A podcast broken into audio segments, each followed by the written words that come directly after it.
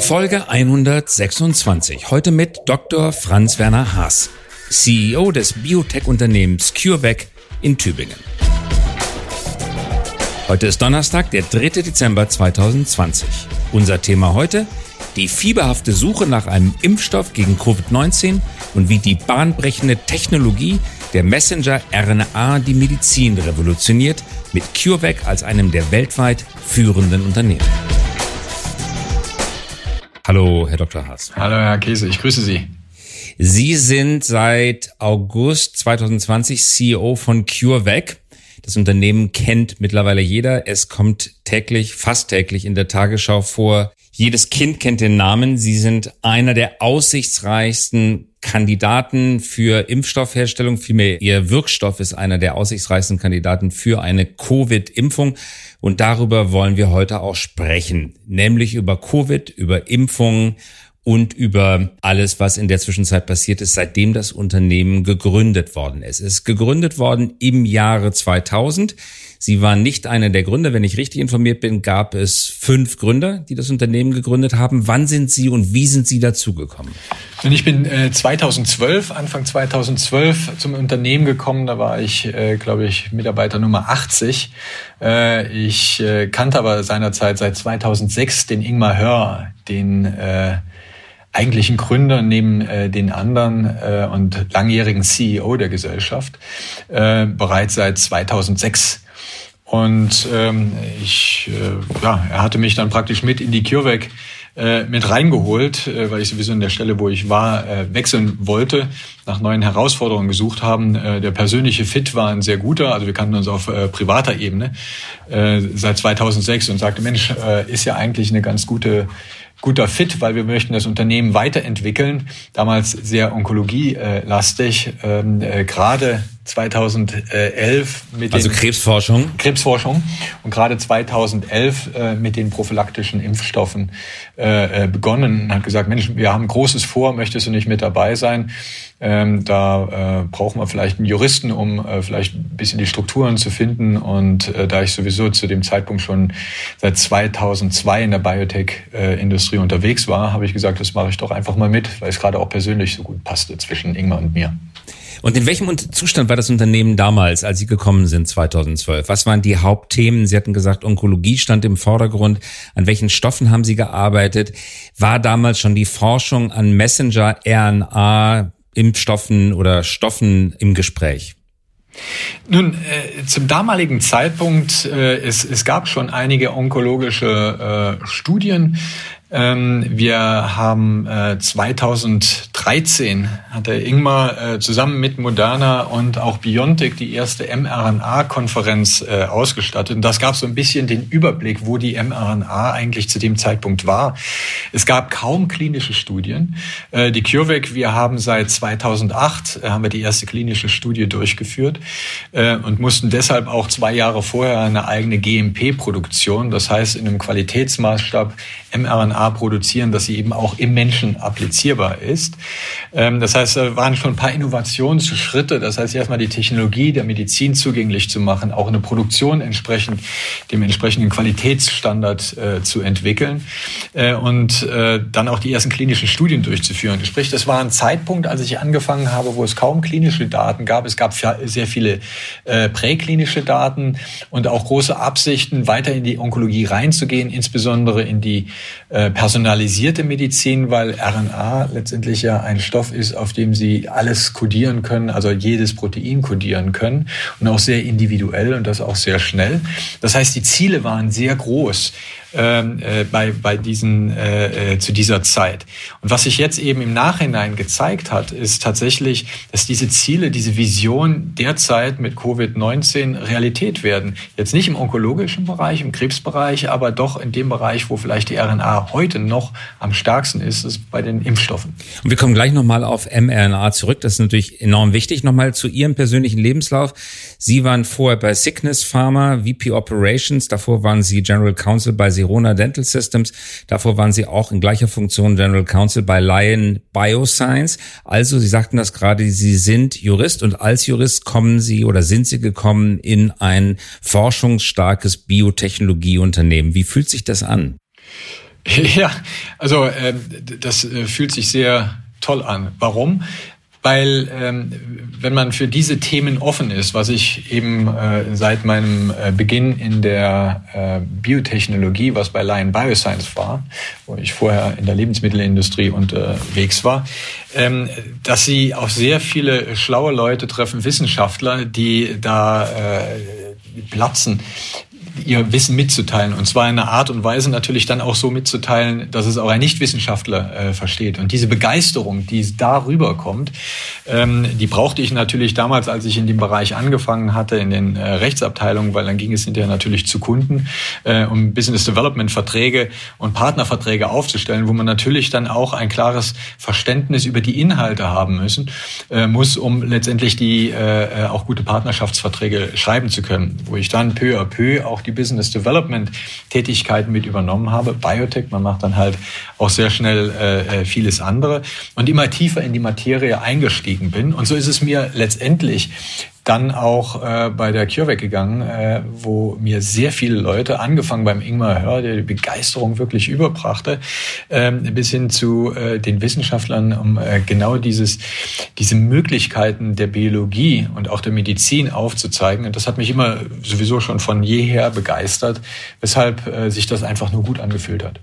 Kann ich gut nachvollziehen. Mir geht's persönlich ähnlich mit Naturwissenschaften, obwohl ich selber kein Naturwissenschaftler bin. Sie hatten gerade drei Unternehmen genannt. CureVac, BioNTech und Moderna. Das sind genau die Unternehmen, die jetzt mit ihren Impfstoffen an vorderster Front stehen, als erste die Zulassung erhalten werden und jetzt im Dezember offenbar schon in die Impfung hineingehen. Woher kam damals dieser parallele Trend, zwei deutsche Unternehmen, ein amerikanisches Unternehmen, sich mit mRNA als möglichem neuen, als möglicher neuer Impfstoffkategorie auseinanderzusetzen? Nun, äh, jetzt von außen her betrachtet, warum eben äh, genau unsere Wettbewerber dieses Thema aufgenommen genommen haben. Seit 2000, Sie sagten es eben, äh, ist die CureVac unterwegs und da ist es erstmal so, dass man die, äh, die Medizin oder die Technologie erstmal so weit bringen muss, um äh, medizinisch anwendbar zu machen. Und diese ersten Daten haben äh, da, man braucht diesen gewissen Wettbewerb dann auch, weil ansonsten kommen Sie immer mit einer neuen Technologie. Innovation ist neu. Sie müssen dann natürlich äh, auch, auch Türen erstmal aufstoßen, um äh, zu sagen, das ist ein Molekül, was äh, morgen ähm, die, Medizin revolutionieren kann. Wenn Sie das immer nur alleine machen, ist es natürlich relativ schwierig. Und dann heißt es, naja, also wenn es ja so toll ist, dann würden es ja vielleicht auch andere machen. Eine Biontech äh, hat im, äh, im, im Krebsbereich angefangen und ja nicht nur auf RNA, äh, gearbeitet, sondern sehr, sehr breit. Äh, Antikörper, T-Zellen und dergleichen mehr und ist relativ spät erst äh, zu den prophylaktischen äh, äh Vakzinen, zu den Impfstoffen gekommen. Eine Moderne, die 2011 gegründet wurde, ähm, hat eigentlich in einem ganz anderen Bereich angefangen und das ist die Proteintherapie, molekulare Therapie wo sie äh, ein Protein, was im Körper einfach fehlt aufgrund eines genetischen Facts äh, oder weshalb auch immer, äh, das auch, auch auf die RNA kodieren können und derselben Mechanismus, Wirkmechanismus nutzen, äh, dass der Körper dieses Protein, was drauf kodiert wird, nutzt. Und äh, wo wir heute sind, in all diesen drei äh, Gesellschaften, ist es genau in diesem, ich sage es mal, in dem Sweet Spot, wo die RNA heute bereits sehr, sehr gut einsetzbar ist. Es sind ein ganz klar definiertes Target, das ist in dem Fall hier das SARS-CoV-2-Virus oder das Spike-Protein als Teil davon, geringe Mengen, keine Mehrfachgabe, vielleicht zweimal Prime Boost, dann ist die Vaccinierung stetig. Äh, und äh, es sind, es ist auch eine sehr gute und schnelle Produktion möglich. Und von daher ist es da genau der Bereich, wo die RNA einen Unterschied machen kann, wo Sie sehen, dass auch bei diesen beiden Firmen relativ schnell jetzt der Fokus auf die Vakzine gelegt wurde. Ähm, und ähm, das äh, auch in einer sehr schnellen Art und Weise. Nicht nur die Produktion sehr schnell, sondern auf der anderen Seite auch sehr schnell die, die Produktentwicklung gewährleisten zu können. Wenn wir nochmal schauen, mRNA, die Messenger-RNA, wie der Name schon sagt, kodiert Proteine. Proteine, wie wir wissen, sind sehr, sehr komplexe Gebilde. Ketten, die sich auf einer ganz bestimmten Art und Weise zusammenfalten und dann auch in dieser Faltung verharren. Und dadurch ergibt sich die Außenstruktur des Proteins. Wenn man jetzt also mit der mRNA Proteine kodiert, muss man nicht nur die richtige Eiweißreihenfolge, Strangreihenfolge setzen, sondern muss auch dafür sorgen, dass es sich in der richtigen Art und Weise zusammenfaltet und zusammenknotet, um genau diese Außenstruktur zu haben, die das Ziel in diesem Fall Covid-19 SARS ähnlich macht oder diesem entspricht. Da steckt natürlich auch ein enormes Risiko drin, weil es könnte ja sein, dass Ihre mRNA ein ganz anderes Protein kodiert, das lebensgefährlich sein könnte. Können Sie uns ein bisschen die Schwierigkeiten schildern? Das war jetzt aus der Sicht eines Laien geschildert, aber aus die Schwierigkeiten schildern, die auf dem Weg der Entwicklung zum Covid-Impfstoff aufgetreten sind. Nun, äh, ich gehe mal einen Schritt zurück. Ähm, wir haben ähm, Anfang dieses Jahres haben wir einen Tollwut-Impfstoff äh, ähm, äh, entwickelt in der Phase 1 und haben da sehr, sehr gute Daten äh, generiert und das mit einem Mikrogramm, respektive zwei Mikrogramm. Ein Mikrogramm ist ein Millionstel Teil äh, eines Gramms. Und äh, dort haben wir gesehen, dass sie, ähm, so, sobald sie den, die Gensequenz des Targets haben. In dem einen Fall war es das RAF-G, das ist dieses äh, Tollwut-Gen, äh, oder eben auch bei dem SARS-CoV-2, äh, wo man äh, verschiedene ähm, äh, Sequenzen hatte, aber das Spike-Protein, was auch jeder kennt, ähm, das ist das Vollprotein, wenn Sie diese Gensequenz haben, und die wurde ja Anfang des Jahres äh, dekodiert und auch zur Verfügung gestellt, woraufhin ja zig äh, äh, Projekte losgetreten wurden weltweit. Wenn Sie diese Sequenz haben, reicht das völlig aus, das in die RNA einzubetten und damit kriegen sie genau dieses Protein äh, äh auch exprimiert, äh, das heißt äh, produziert von den Körperzellen. Was wir gemacht haben, ist am Anfang die Heraus, also das war nicht die große Herausforderung, das Protein an sich.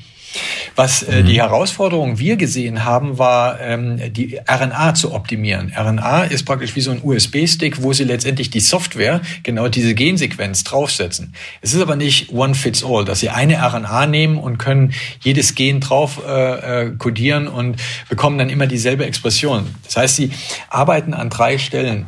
Das eine ist, sie möchten die Expression, also die, die, die, die Produktion dieses Proteins je nach Höhe möchten Sie äh, regulieren. Dann möchten Sie regulieren, wie lange dieses bleibt. Ähm, und das andere ist, Sie möchten die Immunantwort regulieren. Sie möchten ja bei Impfstoffen nicht gesunde Leute krank machen, sondern gesunde Leute schützen. Äh, und Sie imitieren ja eine Virusinfektion damit. Aber eben in diesem Fall nicht mit dem tatsächlichen Virus, sondern einfach nur mit diesem Spike-Protein, was auf RNA kodiert wurde.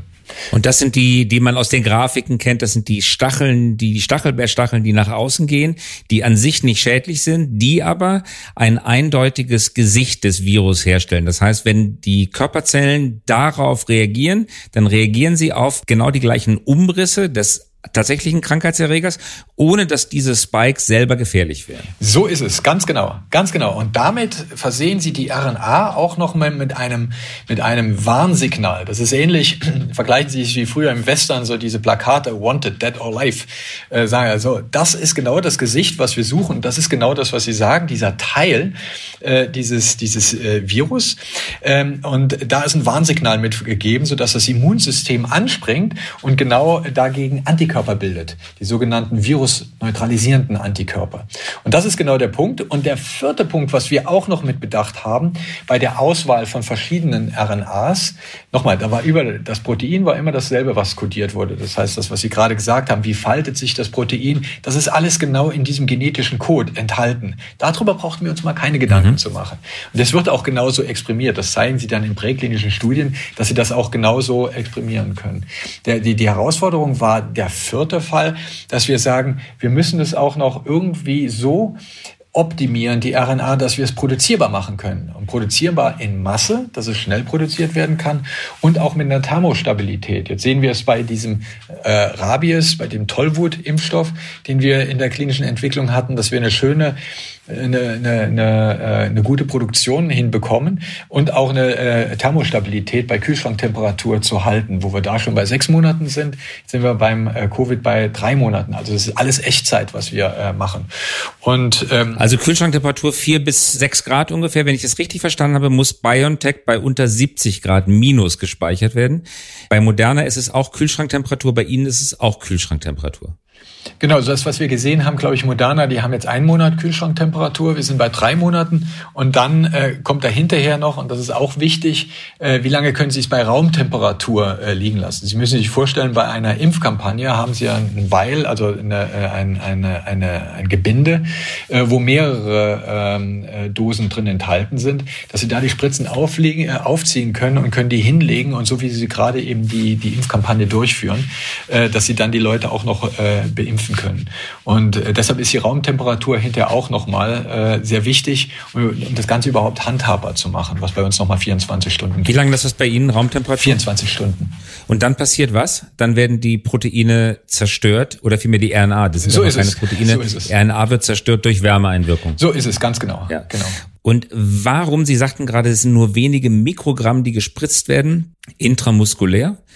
Wie kann es sein, dass eine so winzige Menge in den linken Oberarm gespritzt den kompletten Körper immunisiert? Natürlich durch den Blutkreislauf, aber warum reichen solch geringe Dosen aus?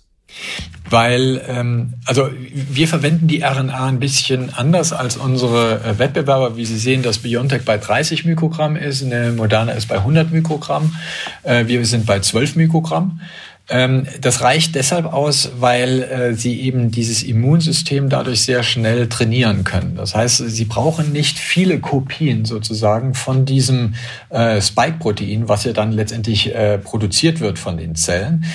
Versehen mit diesem, mit diesem Warnsignal nimmt das, ähm, ähm, nimmt das Immunsystem das sehr, sehr schnell wahr, dass das etwas ist, was nicht dem äh, Körper äh, selber zugehört. Das ist ein bisschen anders als Krebszellen. Das ist ja körpereigene Zellen, die einfach äh, äh, mutieren und, und bösartig werden, was schwieriger ist für das Immunsystem, das zu erkennen. Und hierbei merkt der Körper dann relativ schnell, gerade durch das Warnsignal, was mit der RNA auch gegeben ist, stopp, das hier gehört nicht dahin. Und dann sehen Sie relativ schnell, Antikörper äh, anfluten. Und diese Antikörper, die erstmalig angeflutet werden, die äh, drehen dann nach einer Zeit in diese sogenannten virusneutralisierenden äh, äh, Antikörper. Das heißt, das sind wirklich die Antikörper, die den Virus neutralisieren, wie das äh, äh, Wort es schon sagt, und damit letztendlich die Krankheit verhindern können oder eine bestehende Krankheit auch äh, den, den Verlauf vermindern können. Die große Frage, die jetzt noch dahinter steht, und das ist alles Echtzeit, das hat ja die Welt so auch noch nie gesehen, so, so, so eine schnelle Entwicklung eines Impfstoffs, ohne, ist ganz wichtig, ohne an die Sicherheit und Verträglichkeit irgendeinen Kompromiss zu machen, ähm, ist dann noch, wie lange bin ich geschützt? Und die dritte Frage ist, bin ich auch steril? Das heißt, kann ich andere nicht mehr, ist ja schön, wenn ich selber nicht mehr äh, ansteckend bin, aber stecke ich auch andere nicht mehr an, wenn ich den Virus selber habe, der mir dann nichts mehr antun kann. Das heißt, die zwei fra offenen Fragen sind natürlich noch da. Aber äh, die Protektion, die wir jetzt auch bei Moderna gesehen haben, auch bei BioNTech gesehen haben, von 90, 95 Prozent, ist schon atemberaubend. Was aber mit der RNA zusammenhängt, weshalb wir davon ausgehen, dass es bei uns natürlich auch so sein wird. Andere Impfstoffe schützen zwischen 30 bis 50 Prozent, habe ich gelesen. Kommt das hin ungefähr?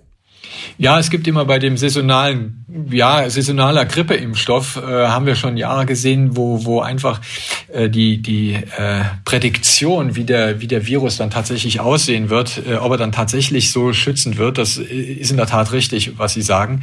Ähm, was aber auch die Schwierigkeit ist bei der bisherigen Impfstoffherstellung, gerade die eierbasierten, basi proteinbasierten äh, Impfstoffe, die erstens mit dem äh, äh tatsächlichen Virus arbeiten, die lebend attenuierten Impfstoffe oder eben auch lange brauchen, weil erstmal Eier ähm, äh, äh, äh, vacciniert werden und dann eben bebrütet werden, um aus diesen Eiern dann letztendlich den Impfstoff zu gewinnen, äh, was einfach mehrere Monate dauert, äh, wo, wo man eben mit der, das heißt, sie sind dann auch entsprechend weit weg von dem Peak der Pandemie oder der, der, der Viruserkrankung. Und in der Tat äh, sind 90 Prozent hier wirklich atemberaubend. Ich komme nochmal auf die Dosen zurück. Der Laie wird sich jetzt sagen, ob das jetzt 10 Mikrogramm oder 50 oder 100 oder 200 sind, das macht doch keinen großen Unterschied. Das ist sowieso eine kleine Spritze. Außerdem muss es ja sowieso in einem Trägermedium übermittelt werden. Aber wenn ich es richtig verstanden habe, Sie korrigieren mich bitte, ist die Größe der Dosis, vielmehr die Kleinheit der Dosis, ein ganz wichtiger Faktor, weil natürlich aus einer Charge dann mehr Dosen gewonnen werden können. Das heißt, ich kriege aus einem Liter Flüssigkeit, bekomme ich dann wesentlich mehr Dosen, als wenn die Dosen größer sein müssten, um wirksam zu sein. Ist das richtig?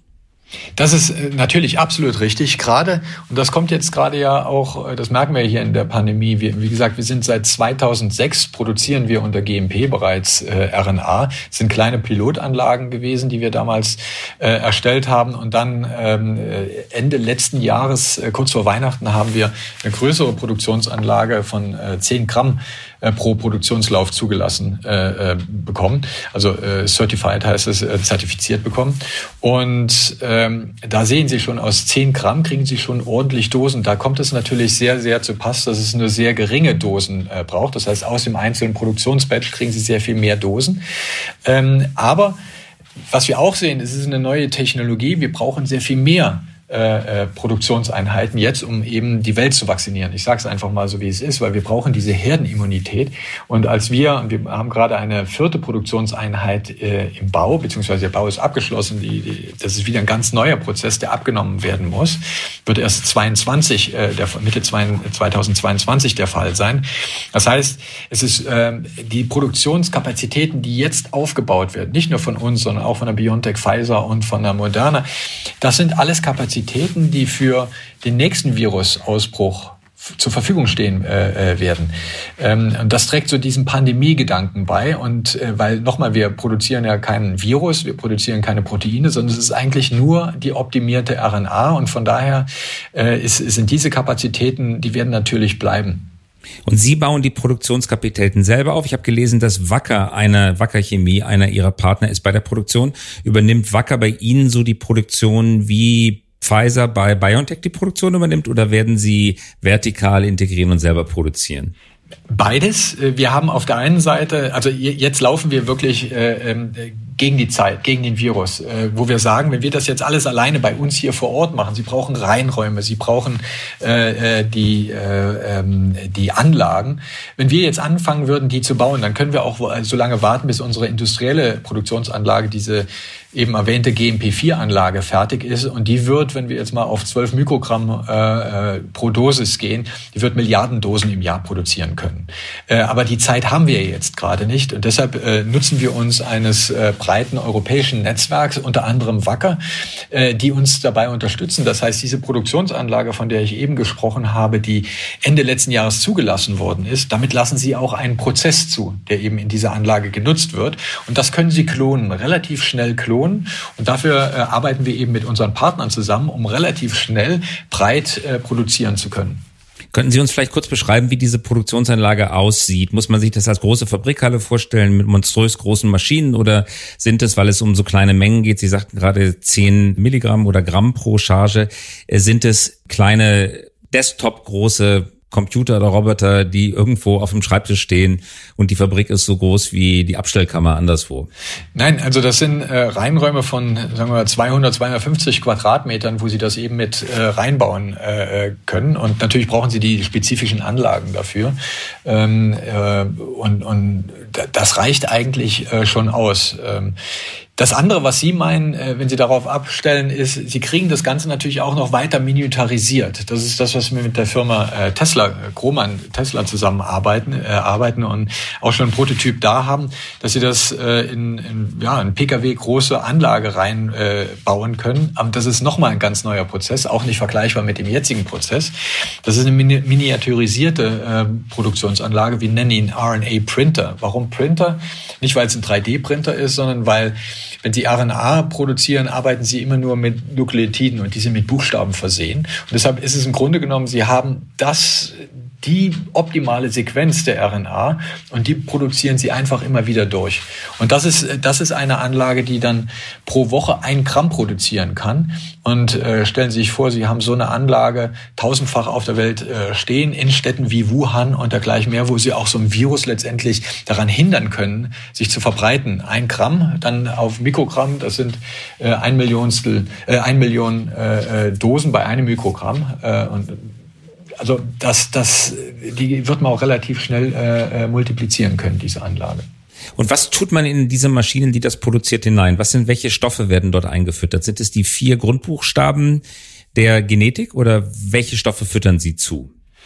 Sie äh, brauchen erstmal in der Tat eine, eine äh, Plasmid-DNA, das ist sozusagen die Blaupause der RNA, sozusagen der Negativteil, ähnlich wie beim Gelddrucken, dass Sie dann so eine Druckerplatte haben. Und das ist die RNA, diese pDNA, die genauso gebaut ist wie das optimierte RNA-Konstrukt. Und die RNA äh, hat eben dieses Protein kodiert, das ist der Open Reading Frame. Und dann gibt's äh, an jeder Seite nochmal äh, Enden, die, die, untran äh, die untranslated regions, die, die, äh, die eben nicht übersetzen die das Protein nicht enthalten, die aber sehr hohe regulatorische äh, äh, äh, Funktion haben, wo ich eben sage, wie viel Protein exprimiert wird, wie lange äh, und die Immunantwort äh, regulieren kann. Und dieses Konstrukt haben sie, das wird auf pDNA äh, letztendlich konstruiert. Und die sorgt dann dafür, dann geben sie eben diese Nukleotide dazu, aus denen ja letztendlich die RNA ähm, äh, gebildet wird. Und die haftet dann genau an dieser pDNA an. Und dann geben sie ein Enzym dazu, die wirkt wie eine Schere, sobald die RNA dann formiert ist, geben Sie dieses Enzym dazu und trennt die pDNA von der RNA. Und äh, dann reinigen Sie auf. Das ist der dritte Schritt. Dann reinigen Sie praktisch die pDNA und das Enzym raus, sodass Sie hinterher nur noch die reine RNA übrig haben, mRNA übrig haben, die genauso gebildet ist wie die, äh, wie die pDNA, die dann auch wieder weiter genutzt werden kann. Und dann gehen Sie als dritten Schritt, dann haben Sie praktisch diese sogenannte Drug Substance, die RNA. Und die formulieren Sie hinterher in das Drug Product. Dann hat man so LNPs, weil die RNA sehr instabil ist, ähm, wenn, wenn, sie, äh, wenn sie nicht hoch aufgereinigt ist. Das heißt, überall gibt es RNAsen, die auch wieder kleine Enzyme sind, die dafür sorgen, dass die, DNA, äh, dass die RNA wieder äh, äh, kleingeschnippelt wird, in die einzelnen Bausteine zerlegt wird. Das muss man erstmal vermeiden, solange eben bis die RNA in die Zelle äh, auch kommt. Und man gibt die in eine Hülle rein, äh, sogenannte Lipide Nanopartikel, die schützen. Das ist ja, Lipide sind wie äh, äh, Öl. Ähm, und das gibt man äh, praktisch, verbindet sich die RNA mit diesen Lipiden und damit sind die geschützt, solange bis sie eben dann in den Muskel, wie Sie eben sagten, intramuskulär gegeben wird. Führt es dazu, dass die RNA bis in die Zelle kommt und äh, dann in die Zelle eintritt weil es ist ein normaler energiegeladener Prozess und die Lipide, die werden abgebaut. Es geht über die Leber, äh, wird es normal wieder abgebaut, wie, wie das bei äh, anderen natürlichen Stoffen auch ist. Ich habe wirklich den Eindruck, dass ich mit einem Biochemiker rede und nicht mit einem Juristen. Äh, Kompliment dazu. Danke. Eine persönliche Frage. Sind Sie persönlich geimpft? Wär, wäre es legal, wäre es statthaft, ethisch, dass Sie sich äh, den eigenen Impfstoff jetzt schon verabreichen? Also ich, ich, ich wollte das wirklich machen. Und ähm, äh, man, hat, man hat aber dann äh, gesagt, nein, ich sollte es nicht machen, weil in der Phase 1 kommt es natürlich auf die Sicherheit und auf die Verträglichkeit an. Da gehen Sie verschiedene Parameter durch. Sie, Sie werden bestimmte Nebenwirkungen haben. Das wollen Sie aber auch haben, weil äh, das Immunsystem soll ja angestrengt werden. Das kennen Sie von der Grippeimpfung äh, zum Beispiel, dass an der Einstrichstelle wird es ein bisschen rötlich. Wenn das Immunsystem reagiert, dann kämpft es ja. ja dann wird es hochgefahren äh, sie, sie, bis zur erhöhten T äh, Körpertemperatur. Es kann leichtes Frösteln dazukommen, es kann ein kleiner keine, äh, äh, Kopfweh dazukommen, aber nicht lange. Maximal zwei Tage ist das sowieso weg und es darf sowieso nicht zu einer Hospitalisierung kommen. Also alles im grünen Bereich, aber man möchte Nebenwirkungen sehen. Und Fieber können Sie objektiv natürlich messen. Alles andere, äh, ob jemand fröstelt, Kopfweh hat, Müdigkeitserscheinungen hat, sind natürlich subjektive Wahrnehmungen. Und wenn ich jetzt äh, gerade als äh, Vorstandsvorsitzender der CureVac reinkäme und ich würde sagen, auch wenn es so wäre, nö, nö, alles im grünen Bereich, äh, dann würde jeder sagen, ja, dir könnte der Arm abfallen. Du würdest immer noch sagen, ja toll, das äh, war nie, nie was Besseres gab. Von daher hat man äh, mir dringlichst abgeraten, äh, auch, auch von äh, den Prüfärzten her zu sagen, nimm in der äh, Studie teil, weil wir möchten es ja wirklich objektiv haben. Ja, das ist gut nachvollziehbar. Schauen wir jetzt in die Zukunft. Jetzt gelingt es uns hoffentlich, diesen konkreten Virus zu besiegen oder zumindest einzudämmen, sodass es zu einer Herdenimmunität kommt und der Covid-Albtraum dann hoffentlich bald hinter uns liegt. Jetzt treten neue Mutationen auf, neue Viren aus. Ob die jetzt vom, von der Fledermaus auf dem Nassmarkt, Feuchtmarkt in Wuhan kamen oder tatsächlich aus einem Labor, wird vielleicht für immer ungeklärt bleiben. Aber es treten neue pandemische Erreger auf. Wie lange wird es mit den Erfahrungen, die wir jetzt gemacht haben, dauern, um in Zukunft den Impfstoff herauszubringen? Ist jetzt sozusagen dieser Rekord First time in human history, es innerhalb von 10, 11 Monaten geschafft zu haben. Wird das in Zukunft das Zeitmaß bleiben oder kann es durch die unterschiedlichen Phasen der Zulassung tatsächlich auch noch weiter verkürzt werden? Also kommen wir vielleicht in eine Zukunft, äh, würde mich Ihre Meinung interessieren, wo es von dem Auftritt eines neuen Erregers bis zur Massenimpfung nur noch ein oder zwei Monate dauert? Ähm, würde ich ehrlich gesagt bezweifeln, dass es nur noch ein bis zwei Monate dauert. Warum? Weil äh, das haben wir hier bei äh, äh SARS-CoV-2 gesehen. Das ist ein neuer Virus, über den relativ wenig bekannt war. Ähm, äh, klar ist er ähnlich wie andere SARS-Viren, MERS äh, äh, und, und, dergleichen äh, verwandt, aber es kommt ja doch auf die Einzelheiten an. Nochmal, es geht hier tatsächlich darum, einen Impfstoff zu entwickeln, der sicher und verträglich ist. Und ähm, da muss man natürlich auch sehr vieles über den Virus selber wissen. Äh, gibt es äh, Kontraindikationen?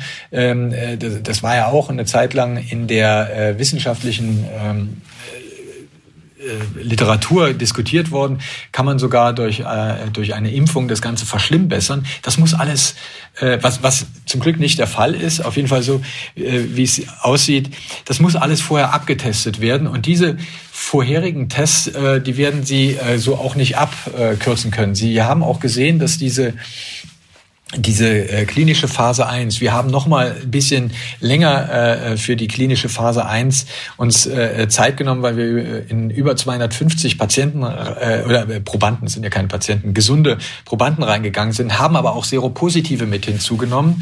Das sind Leute, die tatsächlich am Virus erkrankt waren und wir haben gesehen, dass die Antikörpertiter wieder runtergefallen sind und die haben wir dann auch vacciniert, im, äh, geimpft, wo wir gesehen haben, zack, die äh, ähm, Antikörper, die virusneutralisierten neutralisierenden Antikörper waren sofort wieder da, was auf diesen Memory-Effekt ähm, äh, abstellt, um zu sehen, äh, besteht er auch. Das heißt, es gibt viele Fragestellungen, die Sie adressieren müssen. Ich glaube persönlich, ja, es, äh, es, es, es wird einen neuen Standard gesetzt haben äh, auch durch die mRNA-Technologie, der ja sehr schnell äh, darauf reagieren kann, weil wir eben äh, nicht mit dem tatsächlichen äh, Protein arbeiten, sondern dieses nur draufkodieren.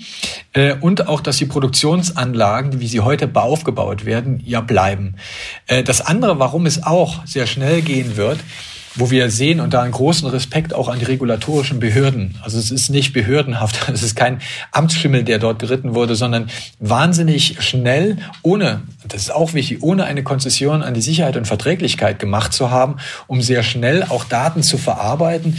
Und der dritte Punkt ist, dass die wissenschaftliche Community auf jeden Fall grundsätzlich sehr schnell jedes Wissen, was generiert wurde über diesen Virus, sehr schnell auch veröffentlicht hat und damit der Welt letztendlich auch zugänglich gemacht wurde, um damit sehr schnell reagieren zu können. Das ist schon sehr atemberaubend, was wir haben. Wahrscheinlich wird man hier und da noch mal etwas äh, rausholen können, weil sich auch Prozesse neu etabliert haben für den Zulassungsprozess. Aber äh, auf drei Monate das Ganze zu verkürzen, nochmal, wir reden dann schon auch über ein Virus, über den man dann in Zukunft auch wieder neue Erkenntnisse generieren muss, um dagegen auch einen guten Impfstoff entwickeln zu können. Glauben Ihre Biochemiker, dass es eine natürliche Mutation war oder glauben Ihre Biochemiker, dass, das, dass der Virus tatsächlich aus einem Labor kam? Also an letzteres glaubt keiner hier bei uns. An letzteres glaubt keiner. Also natürliche Mutation, Nein. keine, okay. Der Verschwörungstheorie, dass es entwickelt worden sei in chinesischen Kampflaboren, ist hiermit die Absage erteilt.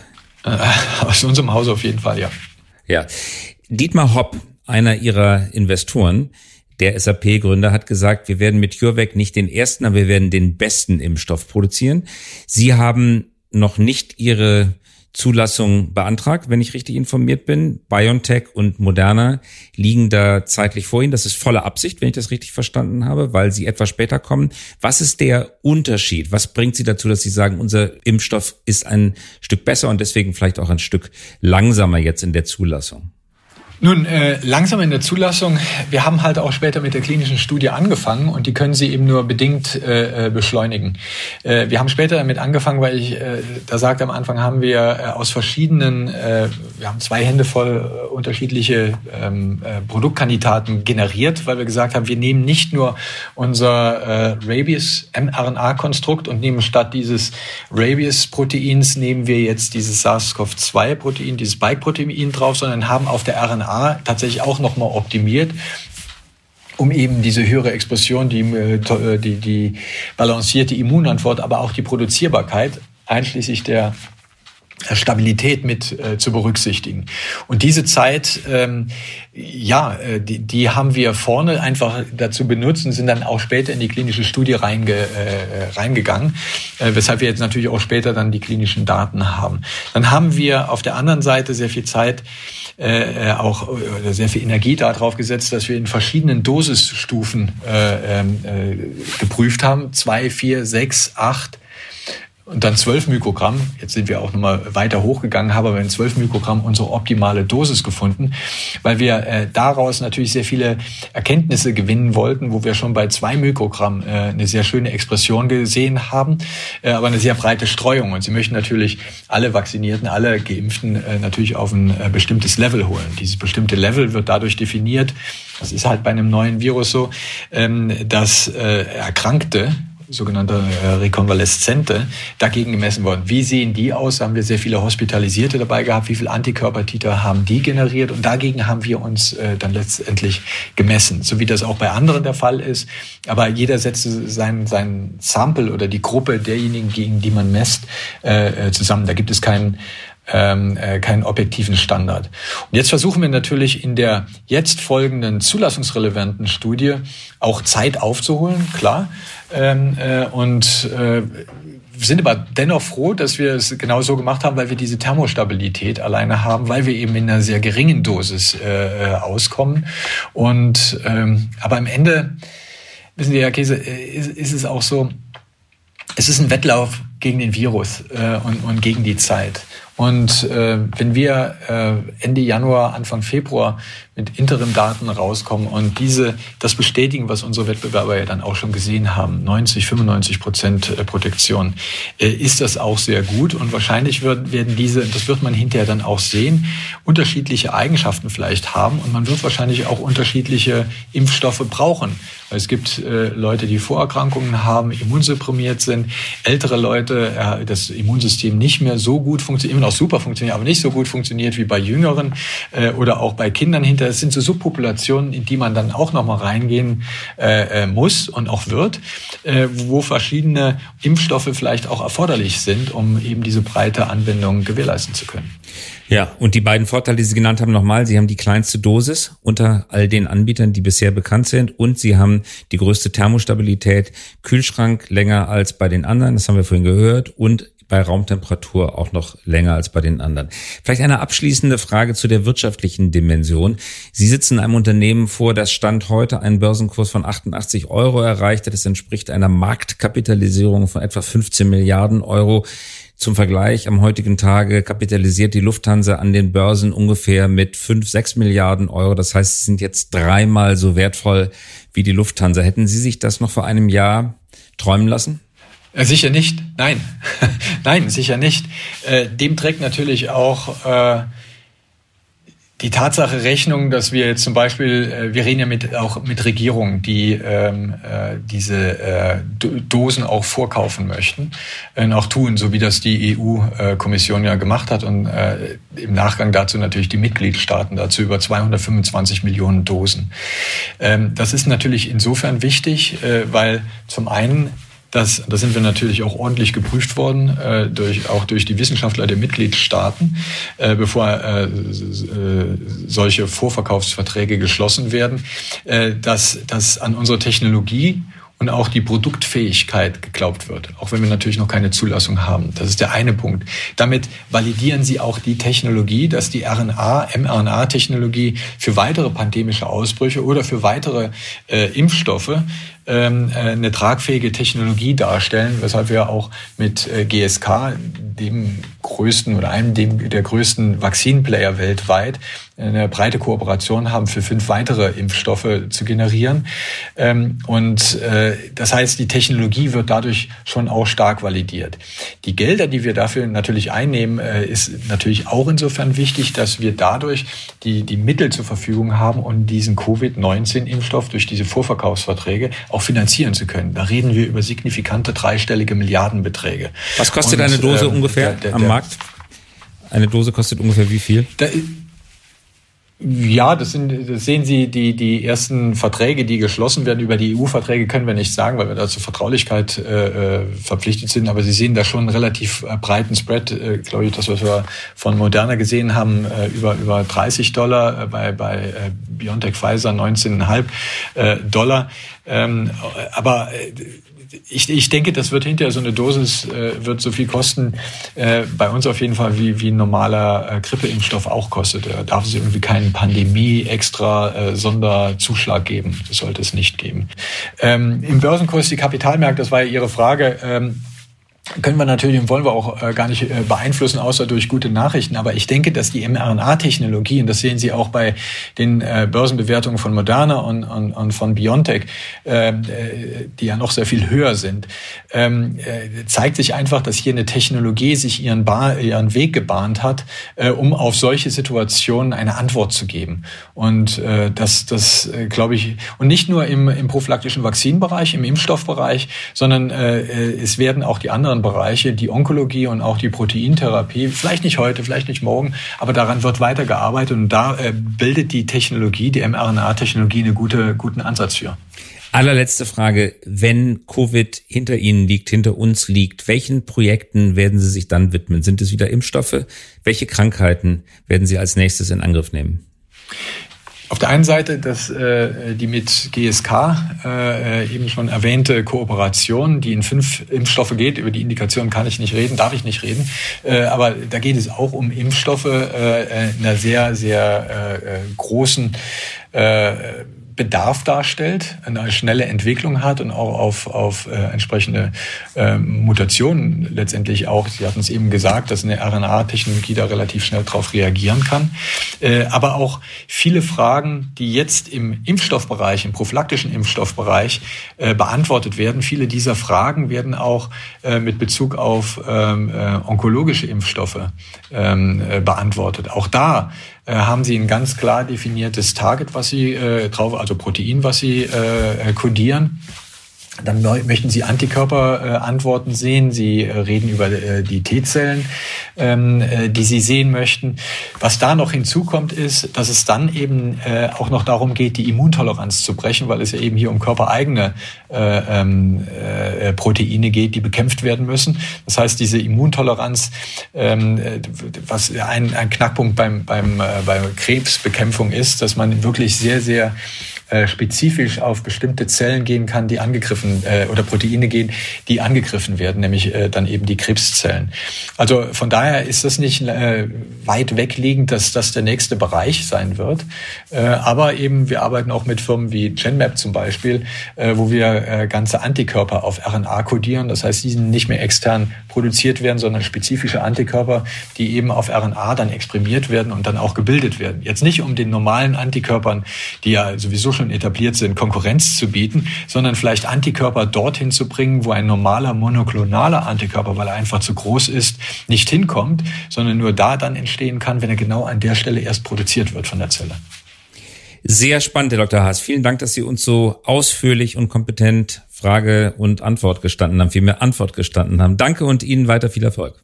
Herr Käse, vielen Dank auch für Ihr Interesse und für die tollen Fragen. Danke Ihnen. Bleiben Sie gesund. Danke Ihnen. Sie auch. Das war der Hype Podcast. Dieser Podcast erscheint jeden Donnerstagabend um 18 Uhr. Damit Sie keine Folge verpassen, abonnieren Sie uns gerne jetzt oder hinterlassen Sie ein Like, wenn es Ihnen gefallen hat. Eine Produktion der Axel Springer High GmbH, einer führenden Beratung für Strategie und Umsetzung neuer Geschäftsmodelle. We support leaders in turning their organizations into 21st century winners. Über Post freuen wir uns unter christoph.käse at high.co.